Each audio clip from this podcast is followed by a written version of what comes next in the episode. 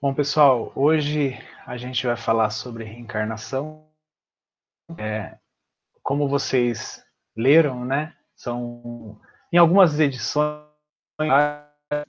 de é, vários acontecimentos nesse, nesse capítulo. E o que eu vou fazer é contar a história, né, o desenrolar da história, e, e, vou ficar pontuando aquilo que eu destaquei. É claro, como vocês são aplicados, né? Todos leram já esse capítulo e releram, estudando, e fizeram suas anotações, vocês vão me ajudar. Né? A gente vai ficar um tempinho aqui. É, ele começa com o André Luiz, né, como a gente sabe, o processo da reencarnação de Segismundo, com a aproximação de Alexandre com o, a contribuição de Herculano, né, é, aconteceu já no capítulo passado. Então, o que nós temos aqui? Que o, que o André Luiz e o Alexandre se dirigem à casa de Adelina e Raquel. Mas é, o André Luiz ele faz uma, uma observação interessante que eu gostaria de conversar com vocês. Ele fala assim, ó, desde os primeiros tempos de estudo no campo da medicina, fascinavam-me as leis, é, leis biogenéticas. Então, assim, desde quando ele estudou medicina aqui na Terra, ele se encantava com essas leis, com esses estudos né, que eles têm nessa, nessa graduação. Entretanto, nunca me fora dado intensificar observações e especializar experiências, visto que André Luiz escreve né, que ele foi sanitarista aqui na, na, na, na sua última encarnação como médico aqui na Terra. Né? Ele não era um médico geneticista, nada desse tipo, e que naquela época deles estava começando. Se eu não me engano, eles não tinham nem descoberto a, a, a molécula de RNA ainda. Né? Então, eles, eles ainda tinham, só o conhecimento da molécula de DNA. Tá? E ele coloca assim: ó, na colônia espiritual a, a que me conduziram a providência divina e a generosa intercessão de, dos amigos, muita vez recebera lições referentes ao assunto. Todavia, até então, nunca vira de, ma de mais perto o processo da imersão da entidade, de, de, da entidade desencarnada no campo da matéria densa. Então, assim, uma coisa interessante aqui. É, enquanto André Luiz estava lá na, na, em nosso lar, sendo amparado, sendo acolhido, né, e depois começou a trabalhar nas câmaras de retificação, não foi só trabalho, tá? Ele também ficava estudando. É o que, que ele coloca aqui. Alguns amigos, algumas dessas pessoas que estavam com ele, o instruíam. Então, é óbvio que se você falasse, ah, não, lá na colônia a gente só vai ficar arrumando e, e ajudando, auxiliando. Não é só isso. A gente também tem que estudar. Lá nós também estudamos, também participamos. A gente sabe, né? A gente viu é, alguns capítulos atrás Alexandre fazendo uma palestra para um monte de gente. Muitos desencarnados, mas muitos, bom, desculpa, muitos encarnados, mas muitos desencarnados também. Então a gente não pode achar que os estudos só acontecem aqui e, se, e só ficam aqui. Não. Lá do outro lado eles também estudam, principalmente para se prepararem para ocasiões como essa, onde ele vai verificar o trabalho de campo mesmo, o, tra o trabalho em sua aplicação, mesmo sendo somente um pupilo somente aquele que está em observação. É, é, alguns médiums aqui da nossa, nossa reunião podem ter visto, já ter percebido isso nas câmaras é, de assistência espiritual. Muitas vezes a gente tem é, esses visitantes, pessoas, né, espíritos desencarnados ou encarnados, que estão lá para experiência, para aprendizado, para observar é, o, que, o que acontece numa câmara é, de auxílio espiritual. Né? Então, isso é muito interessante. E esse trabalho aplicado é muito legal. Então, isso me faz refletir o que nós estamos fazendo aqui, nesses nossos estudos, tanto agora aqui no estudo do André Luiz, quanto os outros estudos da casa. A gente não está simplesmente intelectualizando para deixar isso parado. A gente está estudando, está buscando para colocar isso em ação, para que quando a gente for convidado para uma câmara é, de assistência for convidado para um trabalho de assistência encarnado, sem é, mediunidade aqui na Terra, a gente esteja preparado. a gente consiga entender no exemplo destes espíritos que a gente pode sim auxiliar de diversas formas. Por quê? Porque nós já estamos nos preparando para isso, tá? Então isso eu achei bastante legal. E aí o Alexandre, né, ele coloca aqui, ele, é, Alexandre explicou-me por excesso de gentileza que em outro tempo recebera muitos favores das personagens envolvidas, né, então do, do Adelino, da Raquel do Segismundo. Comentou as dificuldades do serviço de libertação espiritual e exaltou a lei do bem, que chama todos os filhos da criação ao concurso fraterno e aos serviços intercessórios. Então aqui é, eu achei importante destacar isso, né? A todos nós somos chamados, né, é, a esse concurso, essa, essa, esses serviços de intercessão. Interceder por um, amigo nosso, por um parente nosso, por é, pessoas ao nosso redor, pessoas da nossa convivência na casa espírita ou no nosso, nosso trabalho, é, nós somos chamados a esse, essa tarefa, nós somos chamados a esse trabalho. É claro que alguns de nós conseguem atender o chamado, mas outros não. E ninguém fica desamparado, sempre vai ter alguém, um, um, mentor, um benfeitor que pode nos ajudar. Mas o ideal seria que a gente atendesse esse chamado, né? E quando o André Luiz e o Alexandre chegaram lá, é, eles encontraram o, o Segismundo sentado numa cadeira, né, Herculano veio recebê-los, e Adelino, Raquel e um, o filhinho do casal, eles estavam na hora do jantar, né, estavam sentados à mesa. O, antes da gente falar do, do, da família, né, do jantar da família, uma coisa que me chamou a atenção é que o Segismundo ele estava sentado numa cadeira muito abatido, né, é, pela descrição do André Luiz aqui, ele estava com parecia assim muito melancólico, né? E aí ele fala, e aí chega Alexandre perto dele, ele fala assim: "Acalme-se, meu amigo. Quem não terá suas lutas, seus problemas, suas dores? E se todos somos devedores uns dos outros, não será motivo de júbilo e glorificação receber as sublimes possibilidades de resgate e, pagamento. Uma coisa interessante aqui, né, é essa, essa, esse destaque do que o, o, o Alexandre faz, né, é quando o Segismundo estava realmente amargurado. Então, quando o Alexandre fala isso, conversa isso com ele, ele quer mostrar assim, olha, todos nós aqui na Terra somos devedores uns dos outros. Somos devedores da, da, da dádiva celeste, de nosso Pai. Né? Então, é óbvio que a gente está aqui para nos ajudar. E quando acontece essa possibilidade de, res, de resgatar, né, de fazer o pagamento, que no caso seja mundo essa reencarnação, essa nova reencarnação, ele deveria estar muito grato né? Quantas vezes a gente, nas câmaras mediúnicas, a gente não percebe isso? Que muitos espíritos estão há muitos, muitas décadas, muitos séculos sem reencarnar, porque não se permitem isso. Não se permitem a essa dádiva de, de realmente se doar e realmente tentar resgatar. É claro que as leis divinas, a lei natural, ela vai encontrar uma maneira. Mas aqui Alexandre está conversando com ele para que ele não não tivesse mais esses pensamentos.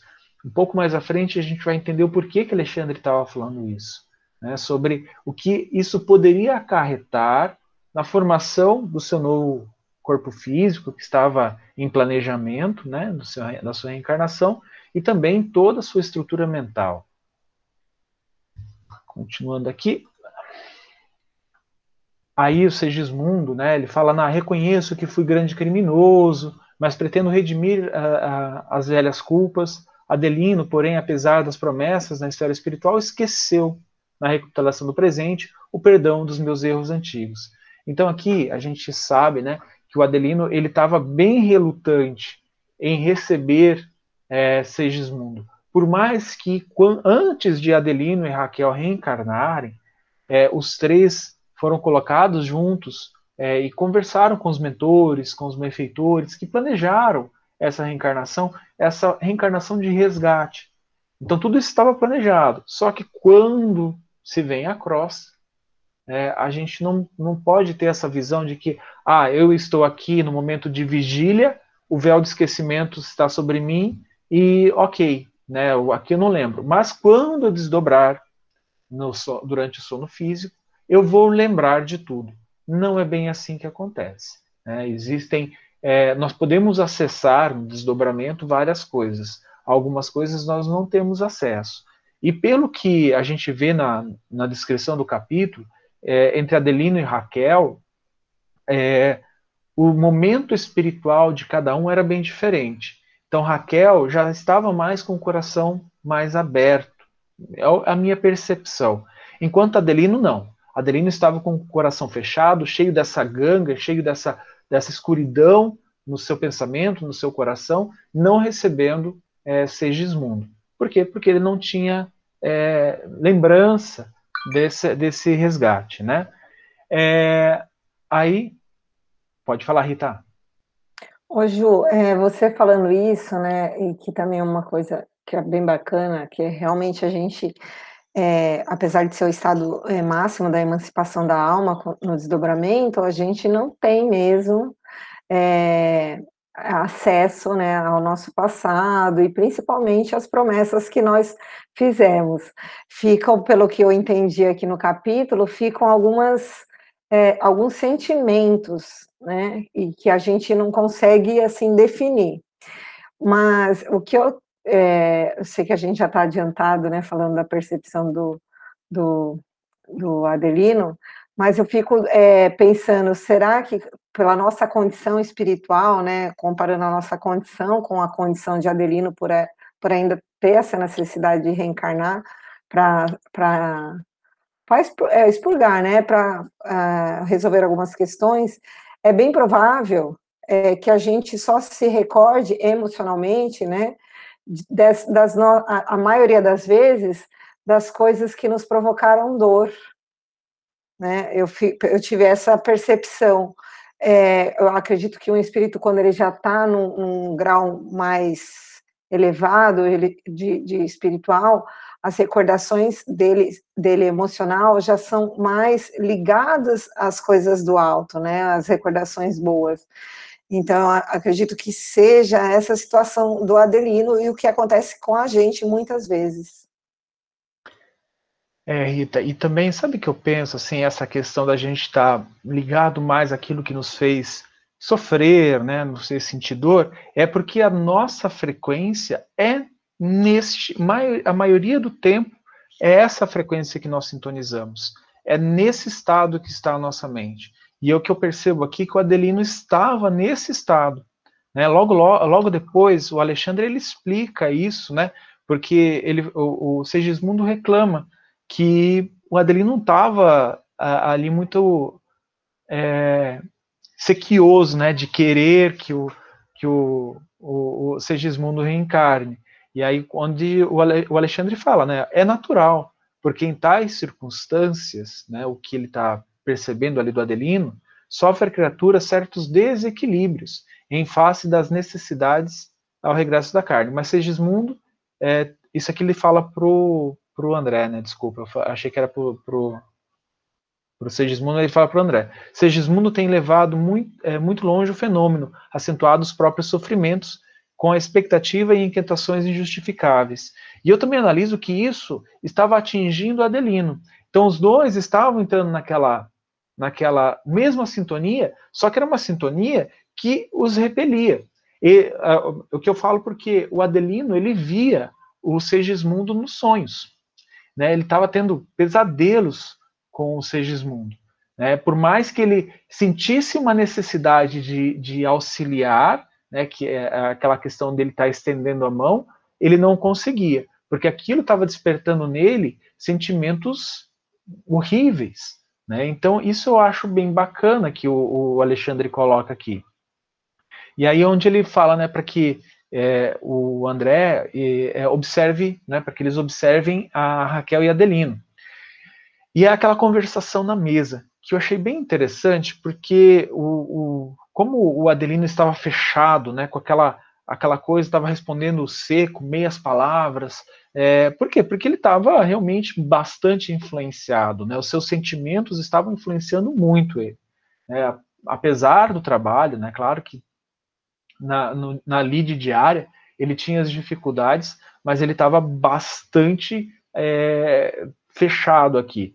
E é óbvio que essa observação que Alexandre faz, né, de falando, olha, desse jeito a gente não vai conseguir é, interceder. Nós não vamos conseguir acessar, nós não vamos conseguir é, buscar dentro dele as ferramentas para a gente auxiliar. E olha que interessante, é isso que a gente, nas câmaras de, de auxílio, né, os dirigentes, e quando o Douglas, né, lá, na, lá naquela sala lá na frente onde é, era realizado o evangelho, com todos aqueles que iriam é, para assistência na, nas câmaras, era justamente isso que a gente tentava fazer para que as pessoas abrissem o coração naquele momento para que a, a, equipe pudesse ajudar. Porque senão ia um monte de Adelino lá, com a cara sisuda, né, não acreditando, é, com pensamento em outro lugar. E como é que a gente iria ajudar? Né? Como é que a espiritualidade ia conseguir alcançar alguma coisa ali? Muitas vezes a gente teria que atender o próprio assistido.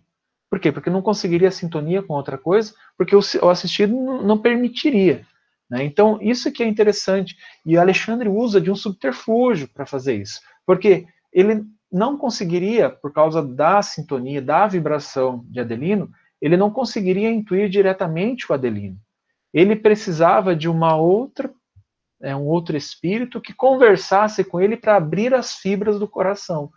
E ele utilizou o filho do casal, né, intuindo o filho do casal na, na conversação. É, é, é interessante aqui, gente, é, que aqui foi intuição, tá? Não foi é uma mediunidade, é óbvio, né, por causa desse intercâmbio, mas não é aquela coisa de incorporação, nada desse tipo. A criança estava sendo intuída pelo mentor, que é Alexandre. É, aí onde o Alexandre fala, ó, em verdade, a condição espiritual de Adelino é das piores, porque o sublime amor do altar doméstico anda muito longe quando os cônjuges perdem o gosto de conversar entre si. Em semelhante estado psíquico, não poderá ser útil, de modo algum, aos nossos propósitos.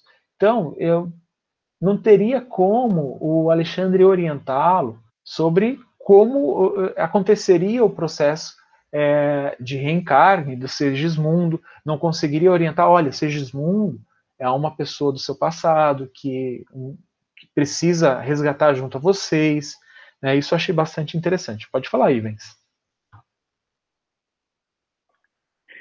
Essa estratégia que o Alexandre utilizou é interessante porque ela pode ser feita de várias formas, depende do, dos elementos que ele tem em mãos, né? Às vezes a espiritualidade usa um animalzinho, um bichinho de estimação da casa para melhorar o humor da pessoa, fazer a pessoa sorrir.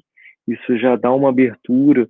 Às vezes objeto também de uma recordação agradável que tem em casa, ele encontra, ou uma ligação que intui alguém de outra casa ligar para, por exemplo, o Adelino, né, conversar com ele e fazer esse papel que o filho fez, né? E a criança ainda é mais fácil porque ela tem os canais mediúnicos abertos também, né? Até sete anos está em processo de reencarnação, então a criança já tem essa facilidade de ser intuída. É, então os meios são muitos, né? Exato. E da mesma forma, é, o outro lado, né, os obsessores utilizam das mesmas técnicas. Muitas vezes, uma pessoa ao nosso redor, que está uma sintonia interessante né, a, a eles, é, pode ser utilizada justamente para desencadear essa, é, é, é o, o, a, a, o resultado contrário que o Alexandre estava buscando aqui. Né? Então, o Alexandre estava buscando um equilíbrio, uma abertura no coração, e muitas vezes alguns irmãos nossos, né, menos felizes, eles buscam interceder, né, de alguma forma, para que nós pudéssemos é, pretejar o nosso coração, enuviá-lo, é, deixar ele com amargura, porque é o que eles buscam. Então a gente tem que tomar muito cuidado, né? Essa vigia constante, essa vigília constante nossa, ela é muito importante. E aí é onde Alexandre fala, né, que ele ele vai procurar despertar as fibras sensíveis do coração de modo a prepará-lo convenientemente a fim de ouvir-nos nessa noite. Então, assim, Adelino, ele há anos não fazia, ele mesmo vai admitir depois, há anos que ele não fazia uma prece, há anos que ele não, não se ligava com Deus. Então, era seria muito difícil essa essa essa palestra junto com mentores desse desse quilate, né? Então, eles vão tentar de alguma forma, né? E a, a estratégia de Alexandre foi muito legal, né? Porque eles vão falar com, com o filho, o filho vai conversar com o pai com a inocência, né? E orientado, né? Com a intuição de Alexandre, para que o Adelino tivesse a possibilidade de se ajudar, pudesse entender que existia é, é, é que nosso pai poderia auxiliá-lo se ele abrisse o coração. Então foi isso que ele fez, né? É, com aquela, o menino começa a interrogar a mãe e, ele, e a mãe tem uma conversa muito afetuosa com o filho, né? E eu achei bem interessante. Eu destaquei aqui, gente, é, o que a mãe ensina para o filho. Lembrando que a Raquel ali nesse momento estava, claro, né, recebendo as, as emanações é, do ambiente, mas ela não estava sendo diretamente intuída né, por um mentor. Então isso aí é da Raquel mesmo, né, isso emana dela. Ela fala assim, ó, nas lutas de cada dia, Joãozinho, teu pai deve estar contente com todos e não deve ofender a ninguém. Então lá fora ele usava esse, essa, essa conduta. Entretanto, o que te parece tristeza é cansaço do trabalho. Quando ele volta ao lar, traz consigo muitas preocupações, carregando tudo para dentro de casa. Se na, na, na, rua deve teu pai mostrar cordialidade e alegria a, a todos, de modo a não ferir os demais, não acontece o mesmo aqui, onde se encontra a vontade para refletir nos problemas que o interessam de perto. Aqui é o lar, meu filho, onde está com o direito de não esconder as preocupações mais íntimas eu achei essa compreensão dela, né, algo assim, por ela não estar sendo intuída, é de um espírito que já tem um certo galardão é, de conhecimento. Então, quando ela fala isso para o menino, né, e essa palestra o pai está ouvindo, a Adelina está ouvindo, é óbvio que isso vai tocar dentro dele. E eu achei interessante ela falar assim, olha, e é o que muitas vezes nós fazemos, né? Isso é, é, é, é incrível porque é claro que quando a gente pega lições como essas, a gente tem que analisar é, para nós, né, no nosso comportamento. Quantas vezes não era assim? Né? Quantas vezes, é, saindo aqui de casa, tem um comportamento, uso toda a cordialidade, buscando lá no fundo, muitas vezes, essa cordialidade que eu ainda não tenho nata, é, mas aqui dentro de casa as coisas são diferentes né? Porque a, como a compreensão dela, aqui nós podemos ser nós mesmos, né? E isso é muito interessante. E aí quando ela fala isso, percebe-se uma transformação na Adelina. A Adelina fala: peraí, eu estou agindo tão diferente lá fora quanto eu ajo aqui. Né? Então é, é, essa orientação que muitos de nós já ouvimos em palestras nas casas espíritas, em muitas conversas que nós temos, em muitos livros que nós lemos, é uma realidade. Né? Então, a, a gente tem que prestar bastante atenção nisso. E aí, é claro, né, o, o, o Joãozinho, ele fala, ah, que pena, né? E aí ele, o, o, pai, o Adelino, tocado, ele já, você percebe que ele já muda essa frequência, essa emanação. É, eu, ontem, na, semana, na segunda-feira, eu falei para as meninas no, no, no estudo Paulo Estevam, quando eu estou lendo o livro, é como se estivesse passando um filminho na minha cabeça. Eu vejo as expressões da, da, de cada personagem, né? Eu vejo a aura de cada personagem, eu vejo é, o ambiente, enfim. É, criação mental, né? E para mim ali o Adelino parecia realmente mudar, né? Ele mudou completamente, né? Na minha criação mental. E ele fala assim, ó: "Que ideia é essa, Joãozinho? Não me sinto entristecido. Estou, aliás, satisfeitíssimo, como no último dia de nosso passeio à serra, lembrando um passeio que eles fizeram, né? Eu acredito que, que foi muito legal, foi, eles estiveram felizes, né? Foram um, passear com a família. Tua mãe explicou, explicou muito bem o que se passa. Quando teu pai estiver silencioso, não quer dizer que se encontra desalentado. por vezes é preciso calar para pensar melhor. Então ele já estava mudando aqui aquela, a sua atitude mental. Né? É óbvio que quem, quem não, não gostaria de ensinar de uma maneira melhor o filho, né? E aí eles começam a falar né, que, que o pai é, possa orar com ele, e o pai fala que há muito tempo a, mãe dele o ensinou a, a louvar a Deus, mas que ele havia esquecido por completo, né?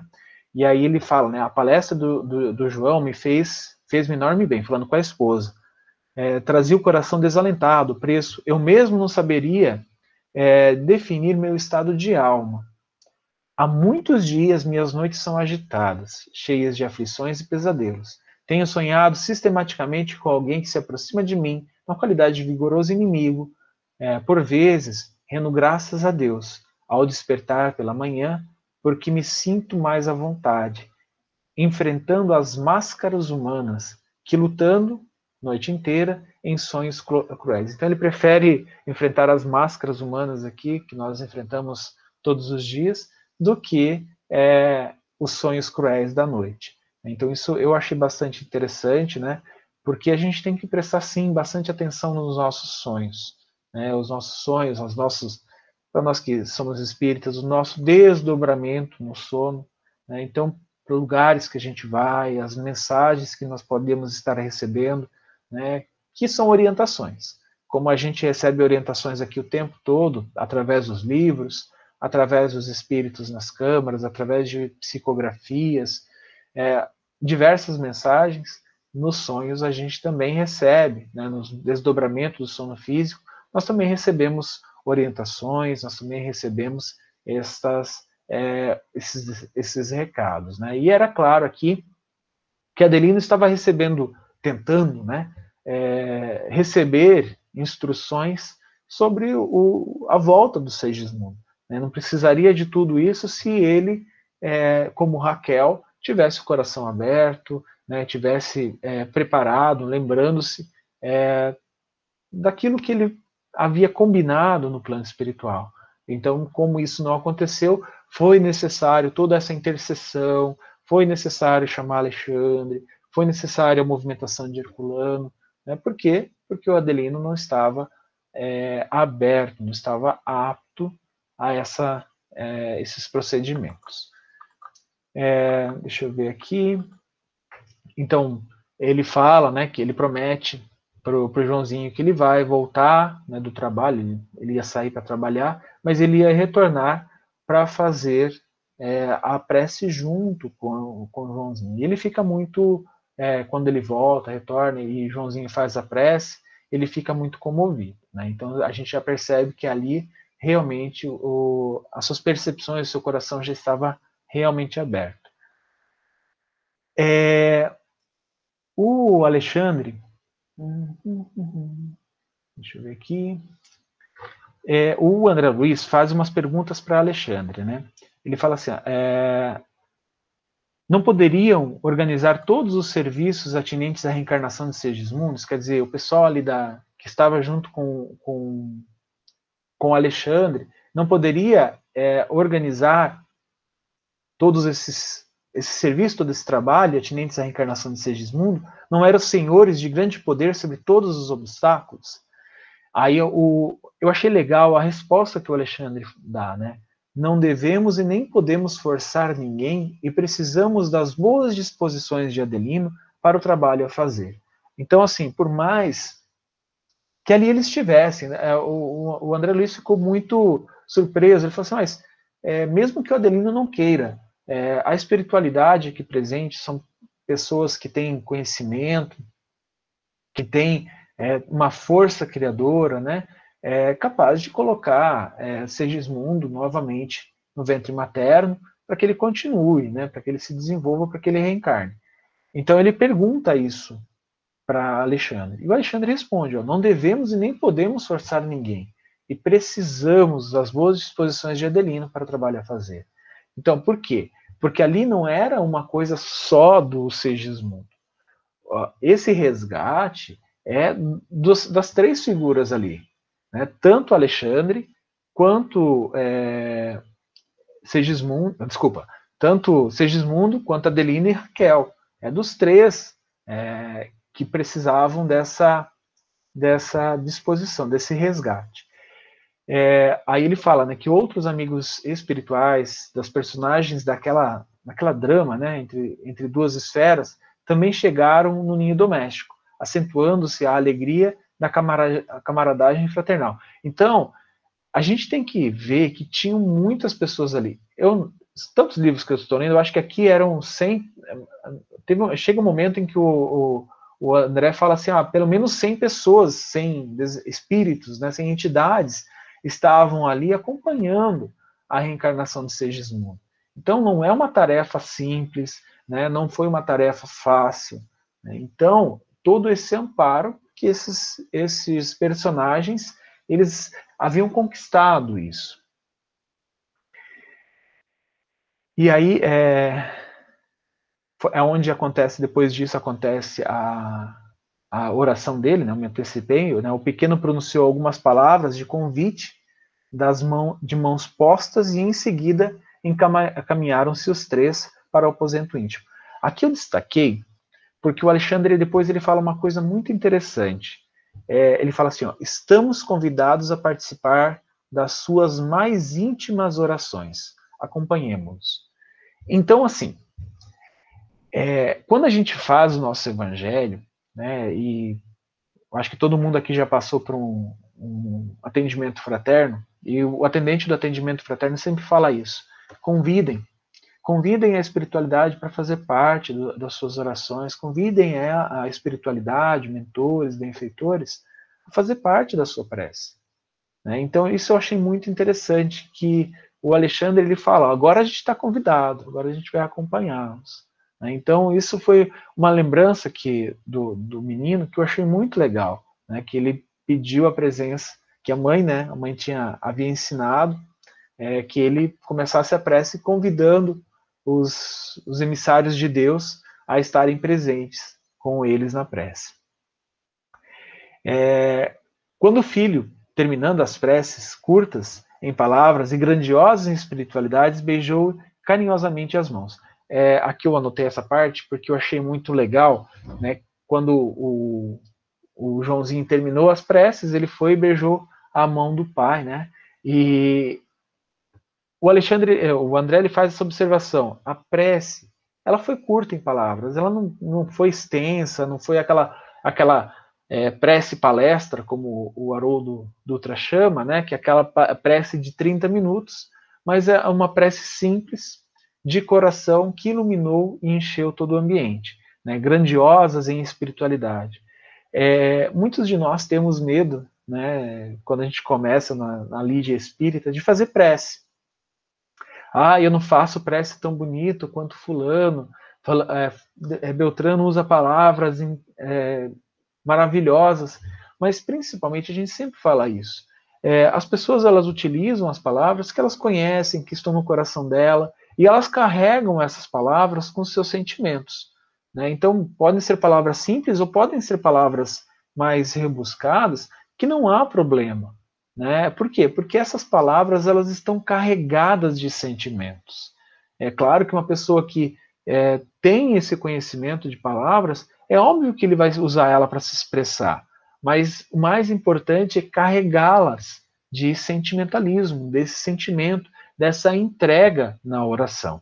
Por isso que eu destaquei aqui, porque eu achei muito legal isso que o Alexandre falou, que nessa mesma essa prece simples do, do Joãozinho, é, ela já estava realmente carregada de muita força, muita grandiosidade espiritual. É, só deixa eu ver onde eu estou aqui. Quando todos se retiraram né, para dormir, o Alexandre fala assim: agora, meus amigos, façamos o nosso serviço de oração cooperadora. Precisamos conversar seriamente com Adelino relativa, relativamente à situação. Então, a, a, o momento ali era que do Adelino, né? O momento que eles precisavam chegar até o Adelino. Então, é, essa, essa, esse desenvolvimento até aqui, né, que o Alexandre cooperou com, com, toda, com toda essa equipe, com os amigos, é justamente para chegar até o Adelino. É... Sim, aí quando Raquel desdobrou, né, que ela é, desdobrou durante o sono físico, né, que ela adormeceu, ela desdobrou e foi recebida por algumas entidades. Uma delas era sua avó, né, enquanto foi é, encarnada aqui na Terra, né, e Raquel ela via essas entidades que eram muito queridas ao seu coração, mas não via as outras pessoas, né, os outros mentores ali ao redor. E aí o Alexandre faz uma é, uma palestra, ele expõe algumas coisas para o André Luiz que estavam, é, André Luiz estava perguntando isso, né, dentro dele, inquirindo é, intimamente. Não se surpreenda, cada um de nós deve ter a possibilidade de ver somente aquilo que nos proporcione proveito legítimo. Eu destaquei bastante isso aqui, é, porque é uma coisa que eu aprendi, é, como esse livro é, é, utilizado como livro de férias no Educação Mediúnica, é, curso de Educação Mediúnica do primeiro ano, foi uma coisa que me chamou muita atenção quando eu reli esse livro nas férias, né? É, essa questão de cada um de nós deve ter a possibilidade de ver somente aquilo que nos proporcione proveito legítimo. É, me chamou bastante atenção porque eu, eu possuo uma mediunidade mais voltada à vidência. E logo no início, né, no primeiro ano mediúnico, é, quando eu comecei com as primeiras percepções mediúnicas, elas foram de vidência. Então isso me chamou muito atenção. Cada um de nós deve ter a possibilidade de ver associei com a mediunidade. Então, o que eu construí para mim, né, que sempre que eu for é, auxiliar numa câmara mediúnica, a minha prece sempre é, né, o pessoal que, que fez educação mediúnica comigo, sempre, eu, eu falei já disso algumas vezes, a minha prece sempre é que, for, que, é, é, que eu possa ver o que me for permitido ver, e eu só possa ver aquilo que vá ajudar. Eu não quero ver, eu não quero saber de coisas que, são curiosidade. Né? Por quê? Porque eu estou ali para o trabalho, eu estou ali para auxiliar a Câmara. Se o que eu for ver não vai auxiliar a Câmara, é só curiosidade minha, íntima, que seja bloqueado, que eu não vejo. Esse é meu intuito. Né? Então eu vejo que aqui o que o Alexandre está falando, né, é essa possibilidade da Raquel ver é somente aquilo que vai ser útil para ela. O útil para ela naquele momento era enxergar a, a avó e mais as outras entidades que puderam ampará-la. Né? Nesse momento ela vai ver dessa forma. Pode falar, Rita. Ô Ju, um pouquinho antes, é, que o Emmanuel, não, o André Luiz nos, é, nos relata que durante a prece, a Raquel, né, o esposo e o marido, lá, é, o esposo e o filho, estavam lá ajoelhados em prece e que do cardíaco da Raquel emanava uma luz que envolvia, que supria a ausência de luz da criança e do marido. E aí, ontem eu li um trecho do livro Caminho, Verdade e Vida, e, e eu separei só um pedacinho, porque é bem interessante isso que o André nos traz, e que é um trecho que Emmanuel intitulou como façamos nossa luz. E aí no, ele fala assim num trecho. E o, o, capítulo todo ele fala da necessidade que nós temos de, de promover essa luz interna que nós temos, né? E aí ele fala assim: vale-te, pois, dos luzeiros do caminho, aplica o pavio da boa vontade ao óleo do serviço e da humildade, e acende o teu archote para a jornada. Agradece ao que te ilumina por uma hora, por alguns dias ou por muitos anos, mas não ouvides tua candeia, se não desejas resvalar nos precipícios da estrada longa. E aí ele termina falando assim: tudo isso, em verdade, pode fazer algumas coisas, né? O espírito que se demora indefinidamente em certos ângulos de estrada, que são as coisas, conquistas que a gente tem na Terra, tudo, né? Todavia, avançar sem luz é impossível. Então, achei bem interessante com essa parte da Raquel, porque às vezes a gente é, se alimenta mesmo, né, dessa luz de alguém que da nossa família ou alguém, alguém do nosso círculo, né, que quando a gente está mais nas sombras, ou quando a, a, a, gente não aprendeu ainda, que Emmanuel traz aqui no, no capítulo, que ele fala que a gente acende essa luz com o trabalho de aprimoramento íntimo. Esse é o recurso para acender a nossa candeia. E aí, de, só que ele deixou bem claro que a gente não pode seguir assim para sempre, né? É, se alimentando da luz dos outros, que a gente precisa, hora ou outra, aprender sozinho a acender a nossa luz. Então, eu achei interessante, porque naquele momento, ali na, no momento daquela, da família, a Raquel, ela supria a necessidade, a ausência de luz do filho e do marido, né? Mas aí mais para frente a gente vê que as coisas mudam um pouquinho. É interessante isso que você falou, Rita, principalmente para nós que estamos ou vamos estar, né, ligados diretamente às câmaras de auxílio. É, muitas pessoas que nos procuram, elas estão na, na condição de um adelino, com esse coração preso, apertado, né, é, envolto em sombras, e não conseguem isso. E é claro, se amparam na nosso, na, na nosso auxílio, no auxílio de um familiar, no auxílio de amigos, né? É, isso é importantíssimo. Né? Essa intercessão, com certeza, ela é importantíssima, faz um bem tanto para quem recebe, mas principalmente, principalmente para quem doa. Mas a gente tem que orientar essa pessoa, né, esse assistido, ele não pode seguir sempre nessa luz proporcionada pelos outros. Ele precisa sim acender, às vezes, ou e manter aceso, né, é, esse, essa tocha, essa, essa candeia dentro dele, né? Que brilha a vossa luz, como Cristo já disse.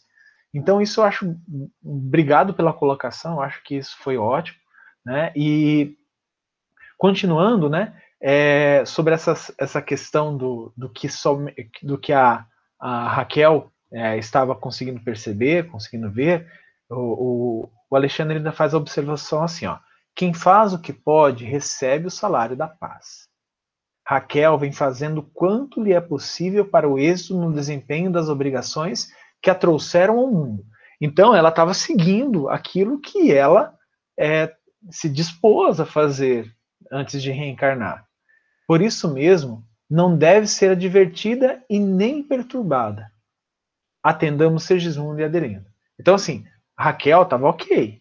Né? Raquel ia receber Sergismundo tranquilamente, né? E ela não precisava ser atendida. E aqui o, o que ele fala é legal é advertido ou perturbado, nem perturbada. Por quê? Porque é, Segismundo estava se aproximando de Adelina e estava perturbando. Né? Advertida por quê? Porque Alexandre e a equipe foram conversar com Adelino, que ele precisava conversar. A Raquel não precisava. A Raquel poderia ficar conversando com a avó, que era querida ao seu coração, né, conversando com a, a, as outras amigas, os outros amigos da, da espiritualidade. Só o Adelino que precisava, e precisa, a gente viu, viu que precisava muito. É... Aí o, o, o, Alexandre fala assim: ó, está examinando a lição? Repare a singularidade da vida espiritual. Adelino e Raquel são espíritos associados de muitas existências em comum. Partilham o mesmo cálice de dores e alegrias terrestres. Quer dizer, eles estão em união conjugal. Na atualidade, seus corpos repousam um ao lado do outro, no mesmo leito. Entretanto, cada um vive em plano mental diferente. Aquilo que a Rita falou, né, da, dela estar iluminando tanto o, o Adelino como o filho, é esse viver em plano mental diferente. Né? A gente sabe que Raquel estava dedicada, né? Ela amava o marido, né? pelo que a gente vê aqui, ela amava o Adelino profundamente. Eles tiveram várias existências em conjunto. Então são almas que têm muitas é, similaridades, muitas simpatias, mas eles estavam em momentos diferentes da vida mental, no plano mental. Eu imagino que esses esse momentos diferentes seria mais ou menos como a mãe de André Luiz reencarnando novamente com o pai dele para eles se unirem. O momento mental dela e o momento mental dele. Isso eu achei bem legal de ter destacado aqui. Pode falar, Rita. Sou de novo. É que um pouquinho, eu destaquei a, a, o parágrafo acima, que eu achei muito interessante, é, que é a questão do, da dificuldade do desdobramento do Adelino, né? É, que ele, ele carrega, a Raquel ela teve um, né, um desdobramento mais tranquilo, e ele, é, quando André Luiz narra, ele fala, ele, ele usa a palavra pesadamente, então, é, e isso a irmã Sidufo nos traz, né, naquele livro Um Terço da Vida, que muitos de nós que estamos encarnados na Terra, né, nós temos uma dificuldade gigantesca de se desdobrar, e muitas vezes nos desdobramos com muita dificuldade e ficamos como Adelino, no quarto, né, é, assustados, é, com dificuldade de, de se mover por conta do peso energético que nós carregamos no nosso perispírito, das, do, por pensamento, por problemas, por desvios de conduta mesmo, né? Então, achei importante ressaltar as diferenças do, da facilidade de desdobramento entre um e o outro. É, você falando isso, eu nem ia colocar, mas é bom você ter, ter falado, que me lembrou um caso que nós estamos atendendo atualmente nas câmaras de auxílio aqui na cena. É, a assistida, ela desdobra, e ela desdobra várias vezes, e, e os sonos dela o, o, são pesadíssimos. Ela, ela, fala, ela usa essa palavra, pesados. Né? Ela acorda cansada, ela acorda sem, sem energia, ela acorda estressada, ela acorda é, perturbada. Por quê? Desdobra, é exatamente, eu imagino que seja exatamente como o Adelino, carregada, cheia desses fluidos que ela emana, e ela vai com companhias afins. Né? Então, é, esse desdobramento que você lembrou muito bem é muito interessante, esse preparo. Né? Por isso que nessa noite, com a preparação da prece do filho, do envolvimento é, com as energias emanadas pela esposa, ele estava melhor. E olha a maneira como ele, ele desdobrou.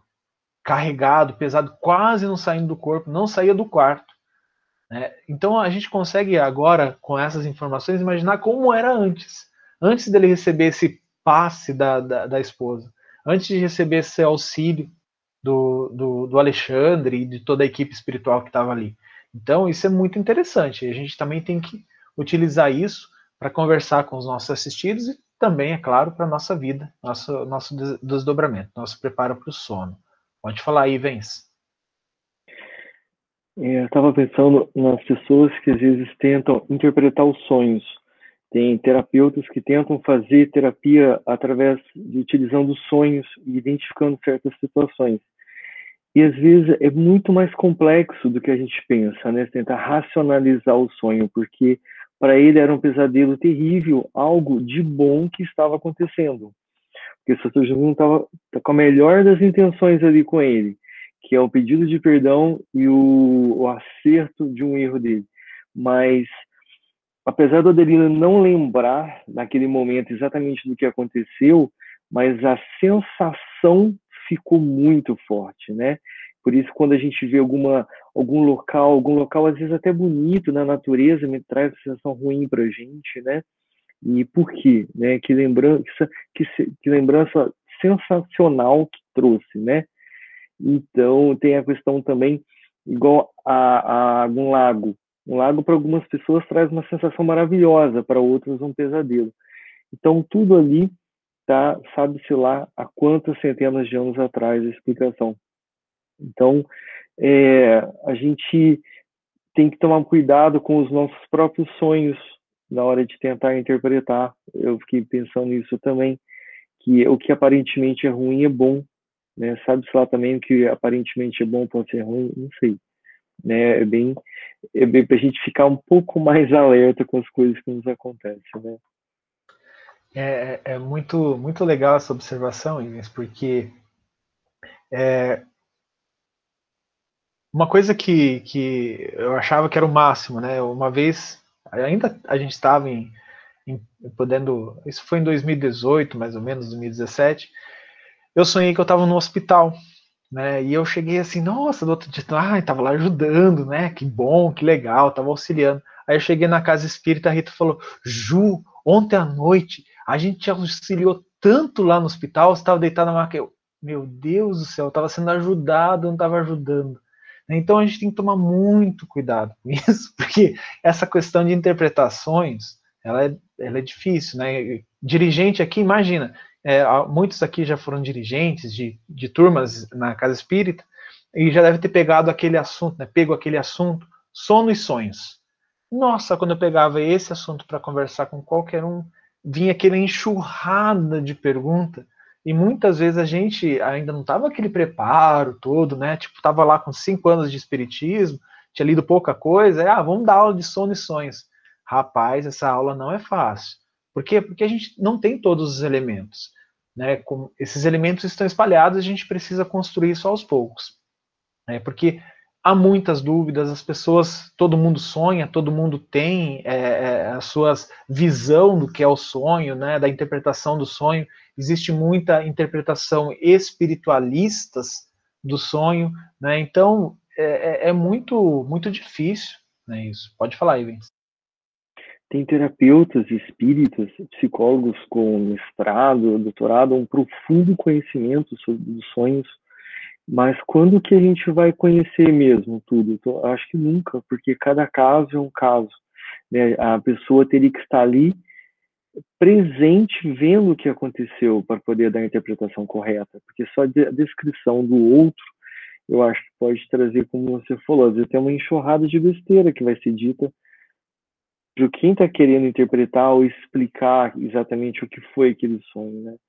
Então, nada como a testemunha ocular para poder estar mais apta a ajudar na interpretação. Né? Uma coisa que eu aprendi nesse capítulo. É, com certeza, com certeza. Bom, agora são 19h22, oito minutinhos, dá para a gente continuar um pouquinho ainda aqui. Aí o Alexandre continua falando assim: ó, Adelino, porém, somente poderá ver Segismundo, como quem se encontra irmanado pelas forças de ódio que ele deixou, imprudentemente, desenvolver-se de novo em seu coração. Olha só. Aqui, então, quando Raquel, Adelino e Segismundo estavam lá no plano espiritual, se acertaram, fizeram as pazes, vamos, vamos estudar, estudar bastante, vamos reencarnar, beleza, todo mundo junto, deem-se as mãos. Só que ali Adelino reencarnou, né, veio o véu do esquecimento, veio toda a construção que ele tem, tem que fazer. Então a, a gente não pode ter a visão simplista que Adelino só reencarnou única e exclusivamente para receber Segismundo.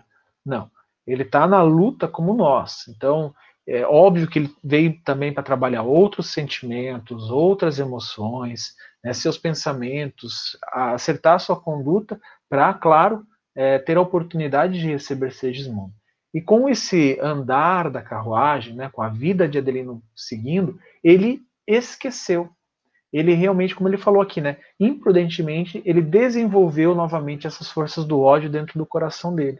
Por isso que ele não estava conseguindo aceitar né, essa, essa aproximação do, do Segismundo. Aí Aqui eu acho que é o, o, Alexandre falando, é isso mesmo.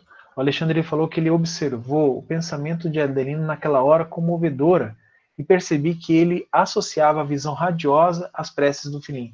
É, aqui eu marquei, mas é, é, quando o Alexandre se aproximou do Adelino, né, quando ele tinha, como a Rita falou, tinha desdobrado, tinha é, deixado o corpo de carne, é, e o Alexandre se aproximou dele. É óbvio que Alexandre se fez ser visto, né? É, a gente sabe que os mentores têm essa capacidade. É, Adelino viu Alexandre naquele momento e é, é interessante isso porque por causa da prece do, do Joãozinho, né, dessa, dessa comunhão deles, é, os pensamentos do, do Adelino estavam receptivos. Então ele achou: olha, por causa da prece do meu filho, um anjo enviado por Deus veio me ajudar. E aí é onde ele fala, né? Olha, é, esse, esse, esse, eu tenho medo desse, desse ser que está aí, esse mendigo. Eu não lembro qual que é a palavra que ele utilizou, mas é simplesmente, né? Ele, fala, ele chama o Alexandre de mensageiro de Deus. Olha, por favor, me livre dele, afasta ele de mim, né? É, interceda por mim. Isso eu achei muito interessante, que mais uma vez corrobora aquela tese da abertura que a prece fez é, no coração de Adelino. E eu achei muito legal quando o, o, o Alexandre ele não volta a sua atenção para tratar do Segismundo. Ah, olha, esse irmão, não sei o que. Ele vai tratar e conversar com o Adelino. Né? Isso quer dizer, por mais que a situação fale, ah, olha, eu sou uma vítima daquele algoz que está aqui se aproximando de mim, perturbando o meu sono. Olha o que o Alexandre fala, né, conversa com o Adelino. Ele fala assim, ó, é assim que recebeis os irmãos mais infelizes? É assim que te portas ante os desígnios supremos? Onde pudestes, onde pusestes as noções de solidariedade humana? Por que fugir aos mais infortunados da sorte? É sempre muito fácil amar os, os amigos, admirar os bons, compreender os inteligentes, defender os familiares, entronizar as afeições, conservar os que nos estimam, louvar os justos, exaltar os heróis conhecidos. Mas, se somos respeitáveis em semelhantes posições íntimas, é preciso reconhecer que elas traduzem serviço realizado em nosso processo evolutivo. Nós, porém, meu amigo, ainda não alcançamos a redenção final. Por isso mesmo, a tempestade é nossa benfeitora, a dificuldade é nossa mestra, o adversário, instrutor eficiente. Modifica as vibrações dos teus pensamentos. Recebe com caridade o mendigo que bate à porta, quando não, quando não tenhas adquirido ainda bastante luz para recebê-lo com o amor que Jesus nos ensinou. Esse ensinamento foi incrível. É, sabe o que me chamou tanto a atenção? Que é uma coisa que eu acho que é um ensinamento para aqueles dirigentes de câmara de assistência espiritual. Muitos de nós, médiums, participantes das correntes, recebemos os espíritos de uma forma muito ah, ele é o algoz. Ah, ele está perturbando essa pobre alma. Ah, ele é o obsessor. E, esse, e esse, o que o Alexandre está falando aqui? Né? Olha, Adelino, né? você trata essa pessoa como um algoz, como um obsessor, como alguém que está atrapalhando sua vida, mas é dessa maneira que você vai receber. E toda essa, essa lição que o, o, o Alexandre coloca aqui, eu acho que se nós, na, na corrente, como como dirigentes ou como é, médios de incorporação, médios de sustentação, como orientadores, tivermos este pensamento que o Alexandre coloca aqui é, aplicado, as coisas vão mudar mu muito. Assim, é, é, é dessa forma que a gente vai receber esse irmão que precisa da nossa caridade, mesmo que ele esteja falando grosserias, mesmo que ele esteja agitando, batendo as, a, a, a, nas grades né, da, da, cela onde ele se encontra, né, uma, de uma, uma, forma figurada aqui, mas eu acho que isso é uma coisa que é muito necessária, é muito necessária. Pode falar, Douglas. É, eu, eu achei importante você abordar essa questão, e eu diria mais, eu diria o seguinte, nós precisamos, em qualquer circunstância, numa Câmara de Assistência, você tem, nunca pode é, menosprezar os, os obsessores, assim como tais, como os assistidos, porque é muito comum a gente ouvir comentários assim, ah, fulano vem aqui na Câmara para tomar o passe, para ser atendido, mas não quer nada fora do Brasil. Ele está no processo dele. Ele não pode ser julgado, especialmente por aqueles que pretendem assisti-lo. Porque você está descarregando sobre ele uma, uma carga negativa, né? Que ele não precisa receber. Ele está ali, certamente ele tem seus medos, como o, o personagem que nós estamos tratando aqui, e precisamos todos ter esse respeito e ter essa visão mesmo. Quer dizer, obsessor às vezes é vítima, não é algoz. Muito obrigado, obrigado. Douglas. É, são 19h30, nós precisamos encerrar, né? Porque a, agora, daqui a pouco, a gente tem a tarefa aqui da casa. É, alguém gostaria de fazer a prece?